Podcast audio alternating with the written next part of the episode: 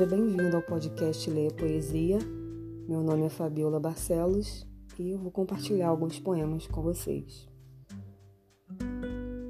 No episódio de hoje, eu trago um poeta para mim que é o maior de todos, que eu sou apaixonada, todo mundo que me conhece sabe o quanto eu amo esse poeta e acho que principalmente nesse momento em que a gente está vivendo, ele ele é uma boa escolha porque ele nos conecta com, com as coisas simples da vida, com despertar o nosso olhar né, para a simplicidade, para a natureza, né, e nos conecta com a nossa criança interior.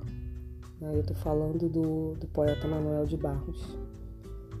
Eu fiz uma seleção do livro A Poesia Completa, da editora Leia. Confesso que foi, foi bem difícil né, escolher dentre os 18 livros que o Manuel publicou ao longo da sua vida, alguns poucos poemas para compartilhar aqui com vocês. Eu espero que vocês gostem. Bom, para apresentar a biografia do Manuel, eu escolhi o texto do livro O Fazedor de Amanhecer, em que o escritor Márcio Vassalo apresenta o Manuel de Barros. E ele diz assim: O silêncio é o despertador da poesia.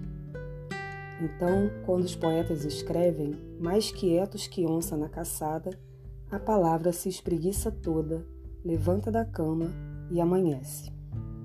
Mas com Manuel de Barros, a poesia dorme na terra, no chão, em galho de árvore, e fica virando de um lado para o outro a alma da gente. Numa dessas reviradas, o próprio Manuel escreve: O que dá grandeza a um poeta não é o assunto que ele usa, mas a maneira com que trata o assunto.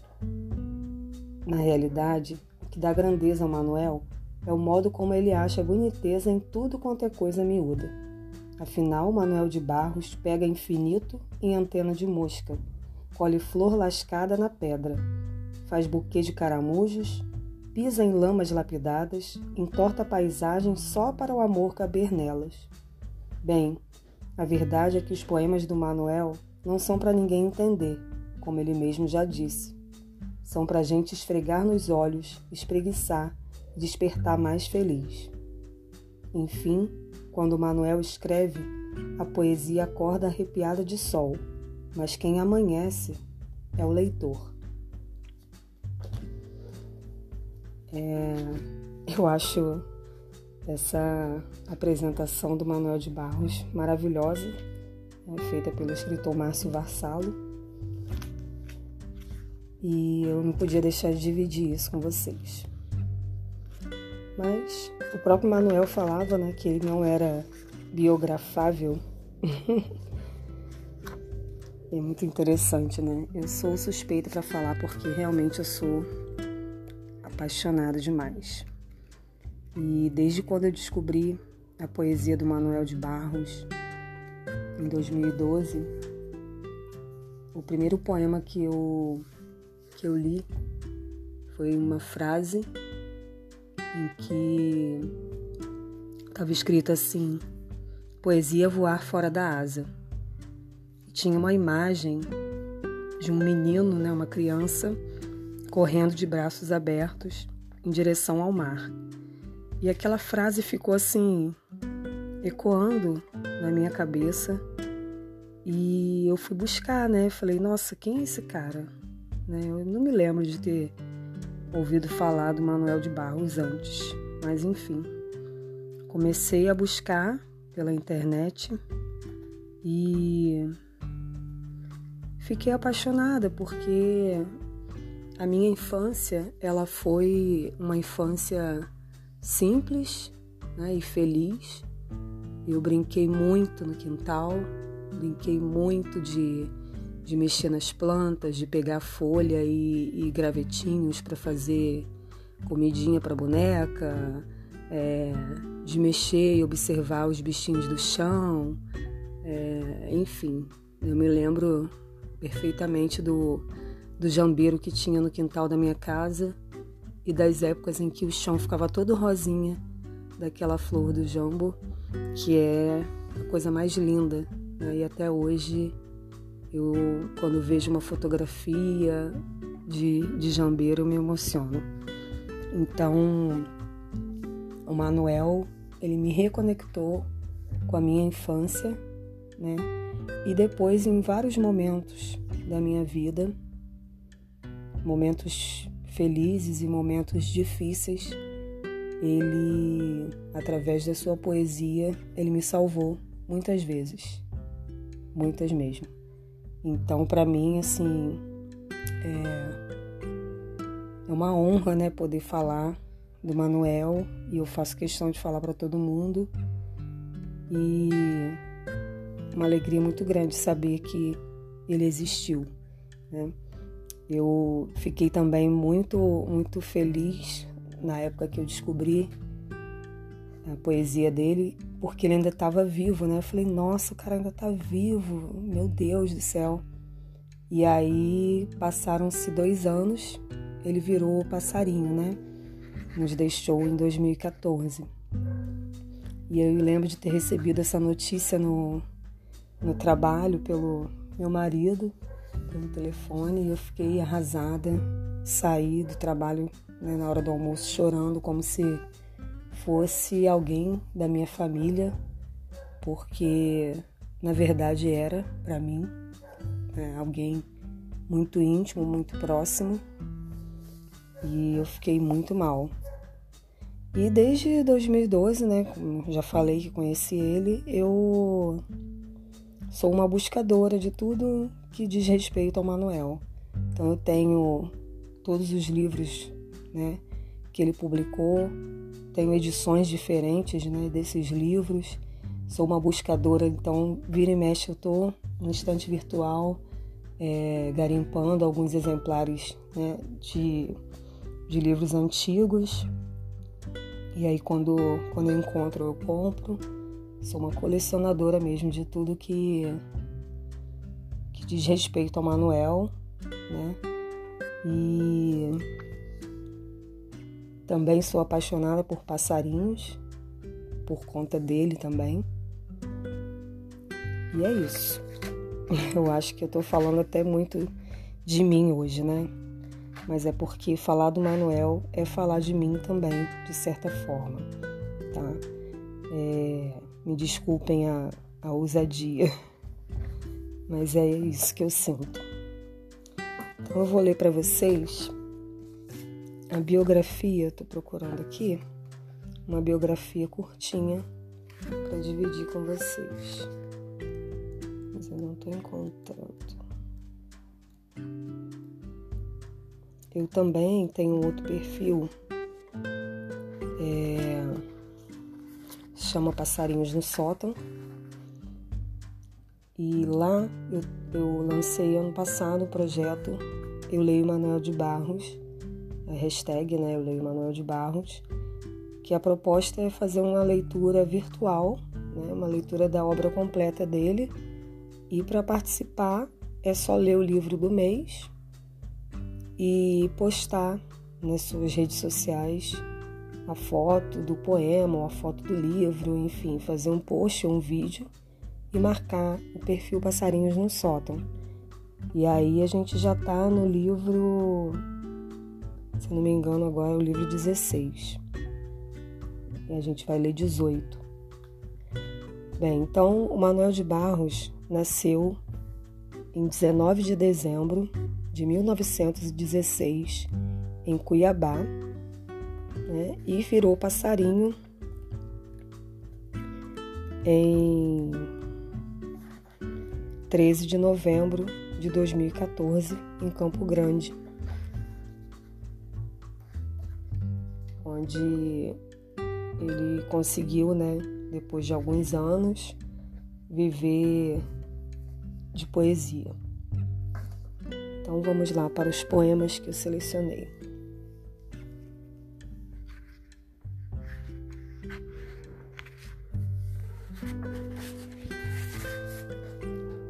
Eu não vou perturbar a paz.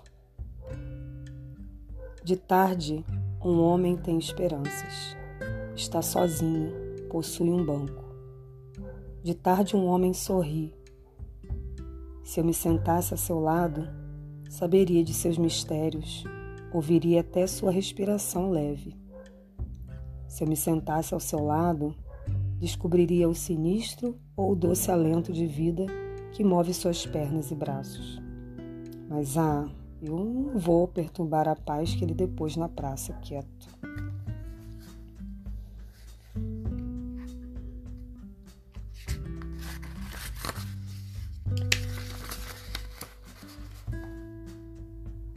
Uns homens estão silenciosos. Eu os vejo nas ruas quase que diariamente. São os homens devagar, são os homens quase que misteriosos. Eles estão esperando. Às vezes procuram um lugar bem escondido para esperar. Estão esperando um grande acontecimento e estão silenciosos diante do mundo. Silenciosos. Ah, mas como eles entendem as verdades de seus infinitos segundos?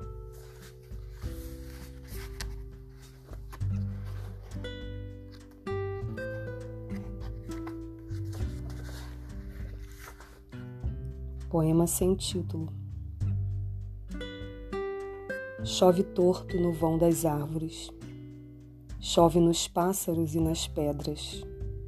O rio ficou de pé e me olha pelos vidros. Alcanço com as mãos o cheiro dos telhados. Crianças fugindo das águas se esconderam na casa. Baratas passeiam nas formas de bolo. A casa tem um dono em letras.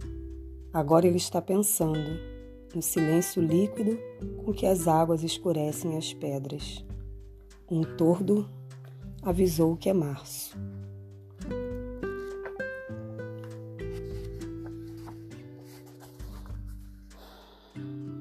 Agora eu vou ler um poema, que também não tem título, e que é um que eu considero dos mais lindos. As coisas não querem mais ser vistas por pessoas razoáveis. Elas desejam ser olhadas de azul, que nem uma criança que você olha de ave.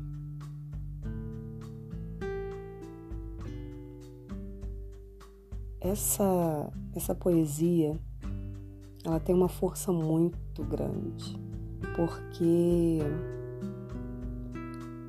ele inverte os papéis, né? Ele humaniza as coisas e coisifica as pessoas, né, o homem. As coisas não querem mais ser vistas por pessoas razoáveis. Olha que interessante isso. Ele é sensacional. Vamos para mais um então. O rio que fazia uma volta atrás de nossa casa era a imagem de um vidro mole que fazia uma volta atrás de casa. Passou um homem depois e disse: Essa volta que o rio faz por trás de sua casa se chama enseada. Não era mais a imagem de uma cobra de vidro que fazia uma volta atrás de casa. Era uma enseada. Acho que o nome empobreceu a imagem. Olha que fantástico isso, né? E agora tem um poema que é o autorretrato falado, que Manuel escreve sobre ele mesmo. Venho de um Cuiabá garimpo e de roelas entortadas. Meu pai teve uma venda de bananas no beco da Marinha, onde nasci. Me criei no Pantanal de Corumbá, entre bichos do chão, pessoas humildes, aves, árvores e rios. Aprecio em viver, aprecio viver em lugares decadentes por gosto de estar entre pedras e lagartos. Fazer o desprezível ser prezado é coisa que me apraz. Já publiquei dez livros de poesia. Ao publicá-los, me sinto como que desonrado e fujo para o Pantanal, onde sou abençoado a garças. Me procurei a vida inteira e não me achei, pelo que fui salvo. Descobri que todos os caminhos levam à ignorância. Não fui para a sarjeta porque herdei uma fazenda de gado. Os bois me recriam. Agora eu sou tão ocaso Estou na categoria de sofrer do moral, porque só faço coisas inúteis. No meu morrer, tem uma dor de árvore.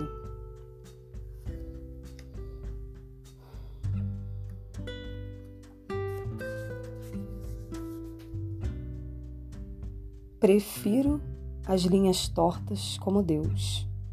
Em menino, eu sonhava de ter uma perna mais curta, só para poder andar torto. Eu via o velho farmacêutico de tarde a subir a ladeira do beco torto e deserto. Toque, ploque, toque, ploque. Ele era um destaque. Se eu tivesse uma perna mais curta, todo mundo haveria de olhar para mim. Lá vai o menino torto subindo a ladeira do beco. Toque, ploque, toque, ploque.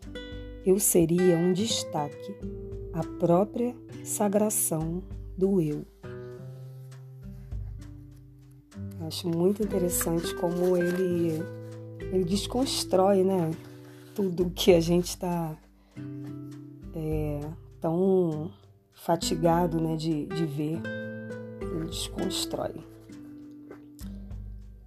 O que não sei fazer, desmancho em frases. Eu fiz o nada aparecer. Represente que o homem é um poço escuro Aqui de cima não se vê nada, mas quando se chega ao fundo do poço, já se pode ver o nada. Perder o nada é um empobrecimento.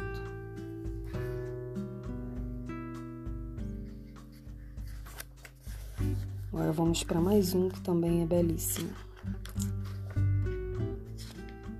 Acho que para esse momento, né, que a gente está passando também é perfeito.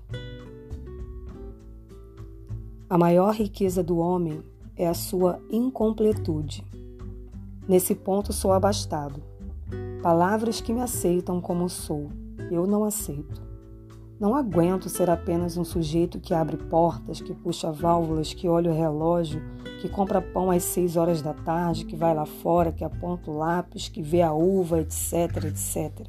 Perdoai, mas eu preciso ser outros. Eu penso renovar o homem usando borboletas. Muito maravilhoso.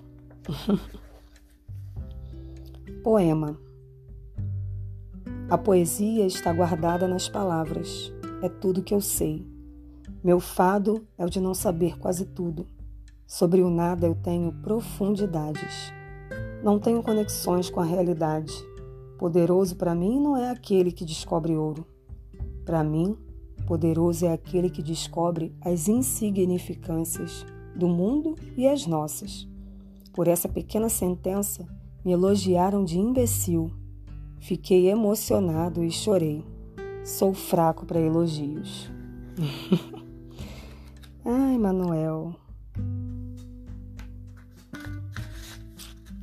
Esse também, esse próximo que eu vou ler, também refleti bastante com ele nesse momento que a gente está vivendo sobre o quanto agora a gente está né, desacelerando e o quanto a gente era acelerado e não se dava conta, né? E por que ser tão acelerado? Os caramujos. Há um comportamento de eternidade nos caramujos. Para subir os barrancos de um rio, eles percorrem o dia inteiro até chegar amanhã. O próprio anoitecer faz parte de haver beleza nos caramujos. Eles carregam com paciência o início do mundo. No geral, os caramujos têm uma voz desconformada por dentro. Talvez porque têm uma boca trôpega Suas verdades podem não ser. Desde quando a infância nos praticava na beira do rio, nunca mais deixei de saber que esses pequenos moluscos ajudam as árvores a crescer. E achei que essa história só caberia no impossível. Mas não, ela cabe aqui também.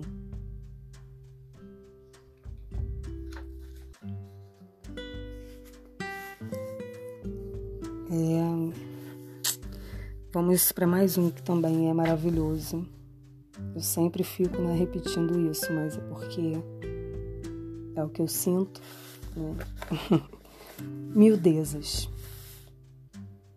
Percorro todas as tardes um quarteirão de paredes nuas. Nuas e sujas de idade e ventos. Vejo muitos rascunhos de pernas de grilos pregados nas pedras. As pedras, entretanto, são mais favoráveis a pernas de moscas do que de grilos. Pequenos caracóis deixaram suas casas pregadas nessas pedras, e as suas lesmas saíram por aí à procura de outras paredes. Asas misgalhadinhas de borboletas tingem de azul estas pedras. Uma espécie de gosto por tais miudezas me paralisa. Caminho todas as tardes por esses quarteirões desertos, é certo, mas nunca tenho certeza se estou percorrendo o quarteirão deserto ou algum deserto em mim.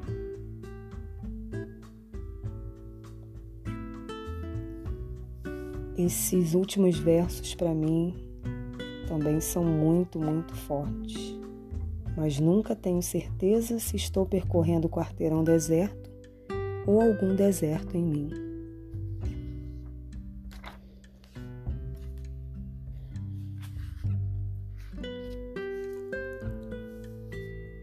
É, agora, para a gente terminar, acho que eu já cheguei aqui no finalzinho que eu selecionei. Esse poema também não tem título. Eu queria fazer parte das árvores como os pássaros fazem. Eu queria fazer parte do orvalho como as pedras fazem.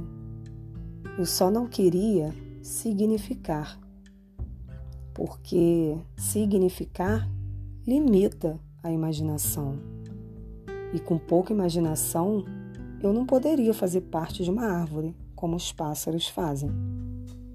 Então a razão me falou: o homem não pode fazer parte do orvalho como as pedras fazem, porque o homem não se transfigura senão pelas palavras. E isso era mesmo.